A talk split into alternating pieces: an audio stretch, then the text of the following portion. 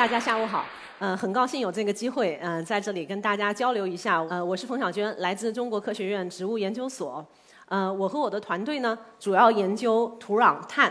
那它和我们今天讲到的这样一个降碳，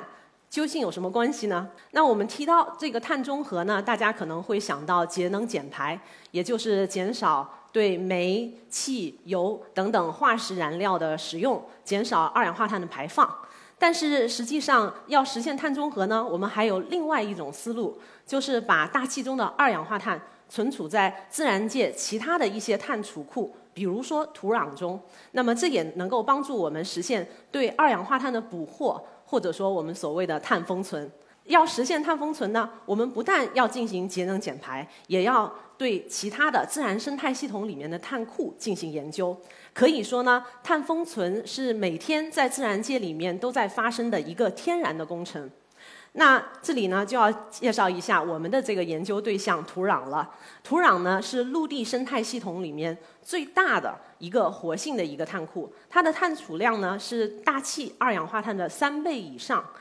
每年土壤和植被这样的一个系统，向大气二氧化碳中释放或者交换的这样的二氧化碳的通量呢，是人为排放量的十倍以上。根据欧洲国家的估算呢，如果我们可以增加土壤碳库的千分之四，我们就可以抵消人为化石燃料使用排放的二氧化碳。因此，利用土壤进行碳封存，被联合国气候变化框架公约列为实现长期碳中和的一个关键的途径。那土壤究竟是什么？土壤的碳库是如何形成的呢？呃，提到土壤呢，土壤和岩石或者说沙滩的一个关键的区别呢，就是它的有机质。这些有机质呢，实际就是由植物初级生产者通过光合作用，把二氧化碳转换成为一些有机的化合物，然后以枯枝落叶、凋落物或者分泌物的形式输入进土壤。这些有机质呢，又进一步的在降解者，比如土壤的微生物、土壤动物的转换过程中呢，形成形态各异的这样的一些有机化合物。那这些复杂的混合物呢，就统称为土壤有机质，也构成了土壤的有机碳汇。因此呢，有土壤的碳库呢，它可能来自于植物，可能来自于土壤动物、土壤微生物，甚至是岩石。要实现土壤碳封存呢，我们就需要了解。如何去促进土壤碳库的积累？它的关键调控因素是什么？这个问题呢，听上去好像很简单，因为我们刚才说了，它不是主要来自于植物的光合作用产物吗？但是事实上，它是一个非常复杂的科学问题。在全球变化，包括变暖、呃氮沉降、二氧化碳升高这样的一些背景下，我们对于土壤碳库储量以及稳定性的。变化呢，了解都非常的不清晰，这也被科学杂志呢誉为最后的前沿。嗯，要提到土壤碳的积累呢，大家可能就会想到植物凋落物或者说枯枝落叶。那枯枝落叶在呃腐烂分解以后，所残余的碳呢，就会在土壤中积积累或者沉积下来。在科学界呢，也传统上普遍认为，植物的输入的这些凋落物就是土壤碳积累的一个最主要的驱动者。而且，科学家们发现，在陆地植物里面，一种特殊的大分子，它可以调控凋落物的降解速率，就是木质素。木质素是什么？它就是我们树干等等木质部里面最主要的成分。它有非常复杂而且稳定的化学结构。所以它的降解相对来说比较困难，比较缓慢。当凋落物的木质素含量高的时候呢，它的降解比较慢，那么它也更容易进入土壤，对土壤碳积累呢做出贡献。因此，传统观念中呢，认为木质素是驱动土壤碳长期积累的一个重要的驱动力或者贡献者。很多的碳库模型呢，也把木木质素作为用来界定。或者表征稳定碳库的一个重要的参数。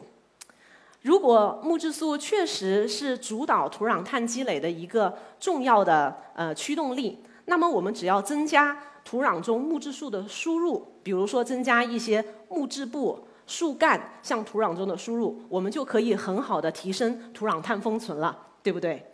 这个想法听上去非常的美好，但是尽管进入土壤中的木质素的量是比较大的，木质素进入土壤以后，真的能够主导土壤碳的积累吗？或者说，在凋落物中降解比较慢的木质素进入土壤以后，也能够长期稳定的积累吗？这些问题呢，其实没有得到很好的呃研究或者验证。呃，一个很偶然的机会，在我博士一年级的时候，我开始研究土壤中木质素的呃呃稳定性。嗯，当时呢，在多伦多大学，我隔壁的一个实验室里面的生态学家，在我们学校的后山谷里面开展了一个土壤增温实验。他们用加热棒插入到土壤的这个表层土壤里面去，然后利用电脑控制，使得这个增温区的这个土壤的平均温度呢，要比对照区没有插入电呃加热棒的这个区域呢，提高四到五度。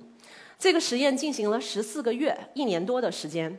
然后在这个实验快要结束的时候，这个负责这个实验的一个博士生，他叫 Kevin，他在走道里面遇到我，然后他跟我说：“我听说你要研究土壤对全球变化的响应，我正好有一个增温实验，你想不想来采一下样？”我说：“好啊。”就这个样子，我很意外的获得了一份土壤增温实验的样品。起初呢，我们对这样一个意外获得的样品并没有很高的期待，我们预想的是。比较难以降解的木质素，可能很难在十四个月一个相对较短的增温实验里面发生很大的变化。但是呢，我们分析结果呢，发现，在增温区的土壤中，木质素的含量显著的低于对照不增温的土壤，而且呢，来自于植物叶片凋落物的角质，也就是叶片角质层里面的一些脂类的化合物，在增温的土壤里面迅速的积累。说明土壤的不同碳组分发生了不同的方向截然相反的变化。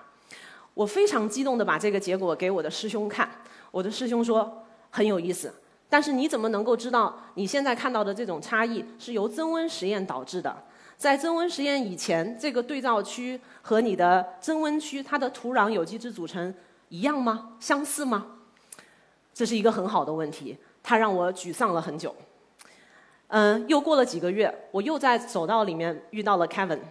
他跟我说他已经完成了博士答辩，马上要离开多伦多了。然后他又问我给我的那些样品有没有分析，结果怎么样？我说结果很好，可是我们没有办法证明我们看我们看到的差异是由增温引起的。我们没有增温实验以前的样品，没有去办法去区分它是不是嗯两个区域土壤本身就有的差异性。Kevin 拍了一下我的肩膀。对我说：“你想要那些样品吗？”我两眼放光的看着他说：“你有吗？”他说：“当然啦，就在冰柜里啊。”就这个样子，我们就获得了上面的这张图。嗯，看上去非常的无聊。在增温实验以前，增温区和对照区的土壤有机质的不同的组分含量非常的相似，没有差异。但是就是因为这样的一个补充，支持了我们的结论，也就是在一个相对比较短期的土壤增温实验里面。我们认为比较稳定、难以降解的木质素可以发生快速的、加速的降解。我们的结果呢，很快在 Nature Geoscience 上面发表，而且期刊当期呢还为我们配发了评论，指出我们用分子的这样的一个方法，为研究土壤有机碳的降解过程的这样的一个黑箱呢，提供了全新的视角，也证明呢不同的分子组分可能对于增温有截然相反的这样的一个响应。而且我们发现木质素在增温下可能发生加速降解，推翻了传统的观念，凸显木质素在气候变暖中的一个不稳定性。可以说，这样一个很意外的呃研究，开启了我对木质素稳定性的一个研究的兴趣。我就在想，有没有更直接的证据能够证明木质素在土壤中，即便是不增温的情况下，它其实也不稳定。它的降解或者说它的一个周转，没有我们想象中的这么困难、这么缓慢。为了回答这个问题呢，我就申请来到美国乌兹后海洋研究所进行博士后的研究。这是一个呃全球顶尖的私立的海洋研究所，在波士顿南边的一个海边的小镇上。这个小镇呢，汇集了美国三家海洋研究机构。嗯，这个小镇上面的居民百分之八十都有博士学位。那乌兹后海洋研究所呢，非常出圈的一件事情呢，就是他们曾经利用嗯深海潜水器嗯这个发现了泰坦尼克号的残骸。那大家一定也很好奇，我一个做土壤的人，为什么要来到海洋研究所里面去做博士后的研究？这也是我刚来到乌兹后的时候呢，经常遇到的一个疑问，我要向大家去解释。因为呢，这里是单体碳十四这样一个分析技术的发源地。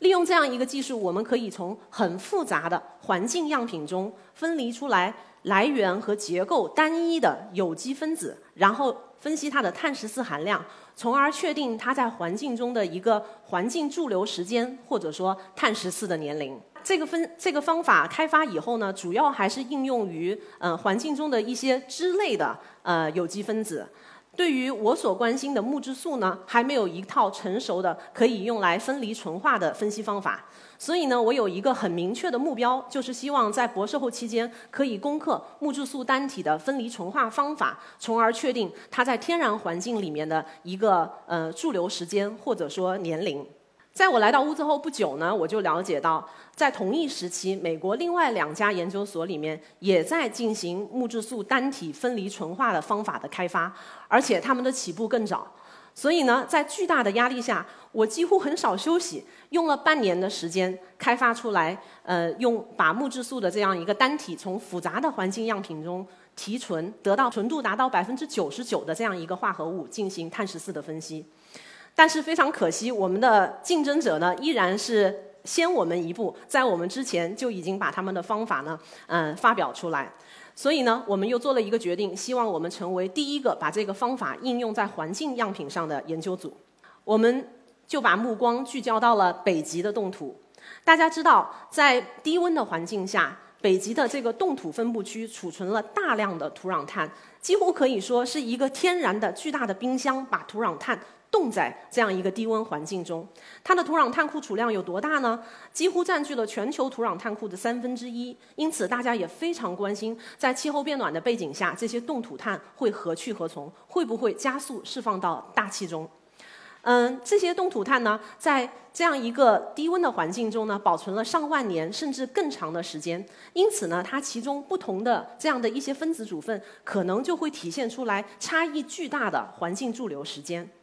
而且呢，在这些冻土分布区里面呢，还分布了很多的河流，而这些河流呢，就是这些土壤碳或者冻土碳的一个天然的传输器和采样器。我们呢，就利用北极几条主要的河流河口的沉积物，作为整个流域里面陆源有机碳的一个采集器，从这些河口沉积物里分离出来同样来自于陆地植物的蜡质。木质素以及其他组分，分析它的碳十四，从而确定它在整个流域里面的年龄和驻留时间。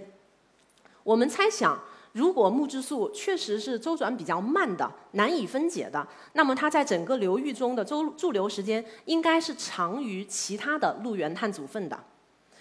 但是我们的结果分析结果让我们大吃一惊，我们发现木质素的年龄呢是远远的。呃，年轻于其他的陆源碳组分，在我们所分析的所有的陆源碳组分里，木质素在北极的流域里面是最年轻的碳组分。在某一些流域里面，它和植物蜡质的年龄相比呢，可以年轻一万年。这就说明，在流域中，木质素它其实是周转时间比较短、驻留时间比较短的这样一个碳组分。它就挑战了我们之前的这样的一个猜想和假设。那这个结果呢，也是得到了国内外评同行的一个高度的呃一个评价。那可能也会有人说，你研究的是河流的沉积物，那河流沉积物里的这些组分，可能它的年龄也会受到河流迁移路径的一个影响。如果这些河流它主要搬运的是一些地表的年轻的碳库，而木质素又在这些碳库里面含量比较丰富的话，那么河口沉积物里的木质素可能也会比较年轻。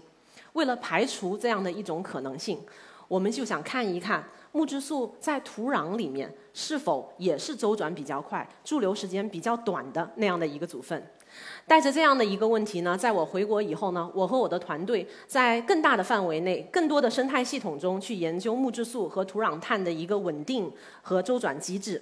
嗯，我们回国的第一项工作呢，就是通过合作，在我国北方草地，跨越了内蒙古、甘肃、宁夏、青海、西藏，一个跨度超过三千公里的草地样带上，选取了十三个典型土呃典型草地的土壤剖面，包括呃这个植被比较好、水分条件比较好的草甸草原、典型草原，还有荒漠草原。然后从这些土壤剖面的不同深度的土壤里呢，我们分离出来来自于植物的，呃，我们刚才提到的蜡质脂类化合物、木质素，甚至还包括经过火烧影响的黑炭，来比较它们的环境驻留时间。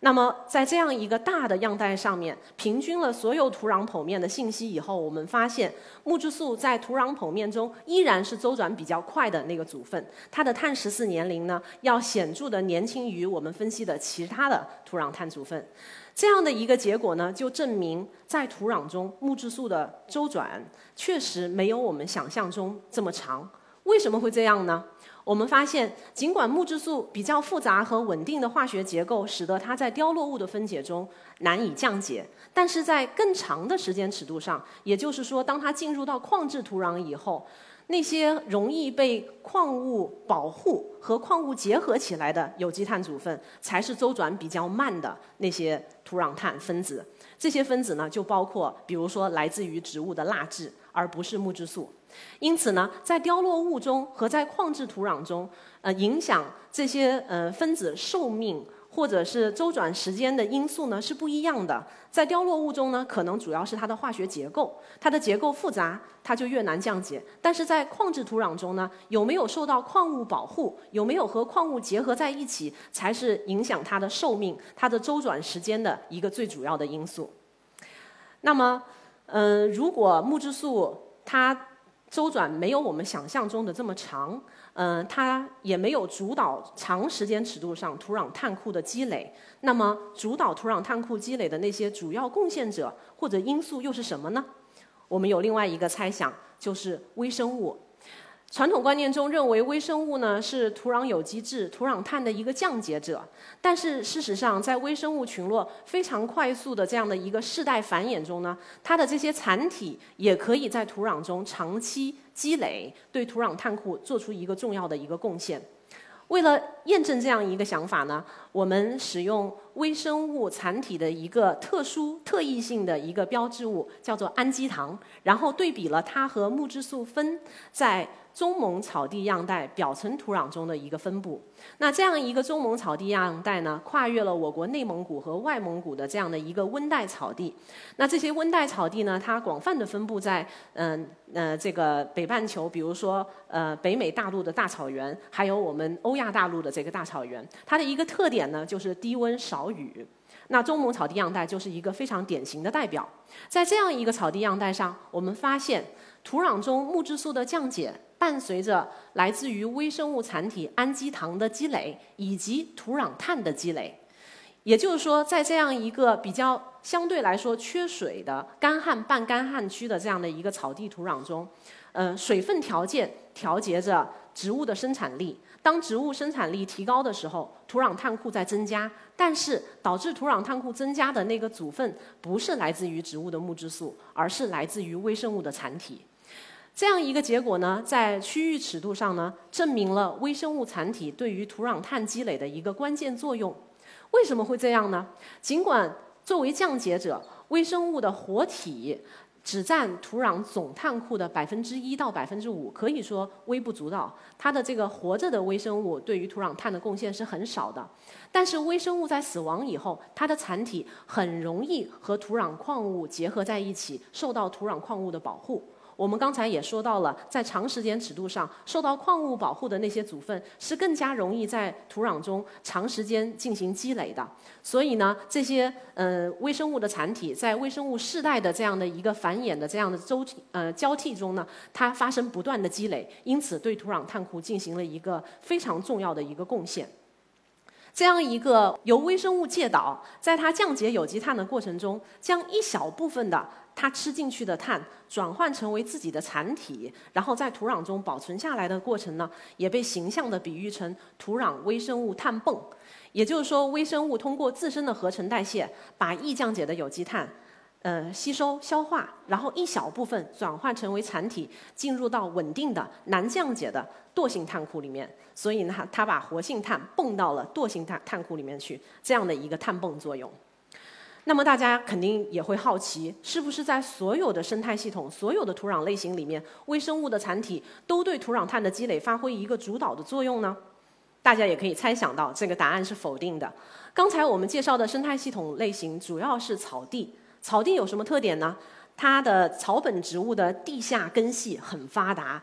嗯，植物将很多的光合作用产物分配到地下部分，包括根系和根系分泌物。而这些根系分泌物呢，大多数都是小分子、比较溶解的这样一些化合物，很容易被微生物吸收、消化、利用，进而驱动微生物土壤微生物碳泵。因此，在草地生态系统中呢，微生物的残体对于土壤碳积累起到非常重要的一个调控作用。但是在森林中，呃，情况就有所不同。首首先呢，森林中我们可以看到更多的地上部分，也就是它的树干、林冠。嗯，植物呢也会有更多的凋落物、枯枝落叶，而这些枯枝落叶中呢，含有更多的木质部，也就是木质素。因此，森林的这些凋落物呢，相对来说降解会比较缓慢。那么，这些由植物合成的这些光合作用产物，这些原材料也更加容易进入到土壤，对土壤碳积累产生贡献。为了验证这样一个想法呢，我们也对森林的这个土壤进行了研究。这是我的团队在内蒙古采样和在浙江古田山亚热带森林采样的照片。大家可以看到，和草地相比，森林的表层土壤的确被更多的枯枝落叶所覆盖。相应的呢，我们在古田山发现，当森林由幼龄林过渡到中龄林、老龄林，在老化的过程中呢，它的生产力在提高，同时土壤碳也在发生积累。而在表层土壤中呢，土壤碳的增加主要和来自于植物的木质素，而不是微生物残体正相关。但是在三十厘米以下的深层土壤中呢，微生物的残体呢发挥更重要的调控作用，和土壤碳的呃增加呢有很明显的一个相关性。那么说到这里呢，其实我们可以把我们的研究结果进一步推广到更极端一点的生态系统，比如说淹水、厌氧的湿地。湿地生态系统呢，储存了全球三分之一的土壤碳库，是非常非常重要的这样的一个土壤碳库和土壤碳汇。那在湿地中这么巨大的一个碳储量呢，最主要就是得益于它的一个淹水和厌氧的环境。因为厌氧的环境呢不利于微生物的活动，因此呢微生物的降解活性呢受到了抑制。那么湿地中主要固存的有机质呢，其实是以植物原材料，也就是枯枝落叶的形态所储存的。因此在湿地中呢，我们可能只要简单的增加植被。或者恢复呃湿地的植被，增加它的生产力，我们就可以有效的进行土壤碳的封存。但是呢，在另外一些微生物降解活动比较活跃或者强烈的呃生态系统中，比如说草地和农田中，可能我们单纯的进行呃植被的恢复，或者是增加它的木质素，并不能。并不一定可以进行有效的土壤的固碳。那在这样一些呃草地或者农田的这样的生态系统里面，我们需要更加关注降解者微生物它的一个碳转化。它的土壤微生物碳泵的转化效能，那么比如说通过调控它的这个养分的供给，通过调控呃微生物和植物之间的这样的一个交互作用，提高土壤微生物碳泵的转化效率，可以更好的固存那些加工了以后的这样的一些呃呃有机碳的这样的一些分子和形态。因此，我们的研究结果。有什么样的意义呢？这就说明，在不同的区域、不同的生态系统中，嗯，主导土壤碳封存的这样的一个过程，或者是主力军，其实是存在差异的。我们需要对不同生态系统的这样的一些机制和过程有更深入的理解，我们才能够嗯提出更好的来促进土壤碳封存的一些措施和方案。当然，我们的研究呢，其实还只涉及了土壤碳库这个黑箱里面很小的一部分。土壤这样一个很复杂，但是又非常稀疏平常，就在我们脚底下的这样的一个碳库呢，其实在我们整个碳中和的这样的一个方案或者目标中，发挥着非常重要的作用。那么，它也应该得到更多人的关注和更多人的研究的兴趣和更多人的保护。以上是我的汇报，谢谢。